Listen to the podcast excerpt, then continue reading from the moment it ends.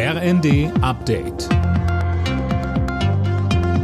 Stündlich neu. Auf den Punkt informiert. Ich bin Tom Husse. Guten Tag. Von heute bis nächste Woche Montag streiken die Lokführer. Viele Arbeitnehmer müssen aufs Auto umsteigen. Der ADAC rechnet deswegen mit vollen Straßen. Nach einer schnellen Einigung im Streit zwischen der Deutschen Bahn und der Lokführergewerkschaft GDL sieht es im Moment nicht aus. Fahrgastvertreter bringen eine Schlichtung ins Spiel. Detlef Neuss von ProBahn sagt uns, auch Fahrgäste sind Arbeitnehmer, die zur Arbeit müssen und der Fahrgast ist nicht Tarifpartner. Er ist der Leidtragende, ohne selber aktiv etwas gegen diese Streitigkeiten unter den Tarifpartnern tun zu können. Und da sollte man jetzt auch von Seiten der Politik mal Appelle schicken, dass man sich da doch auf eine Schlichtung einigt. Das russische Verteidigungsministerium hat den Abschuss seiner Militärmaschine mit 65 ukrainischen Kriegsgefangenen an Bord gemeldet.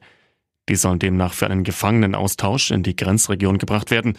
Ukrainische Medien dagegen berichten, dass Raketen in der Maschine waren. Kanzler Scholz sieht sich für das schlechte Erscheinungsbild der Ampelregierung mitverantwortlich.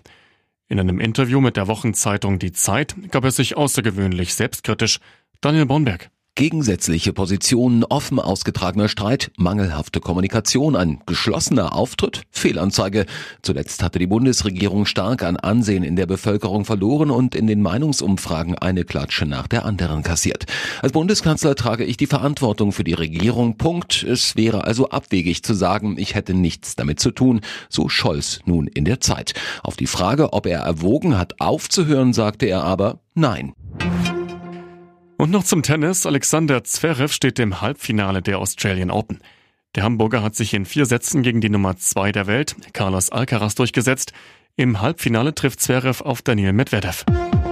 Alle Nachrichten auf rnd.de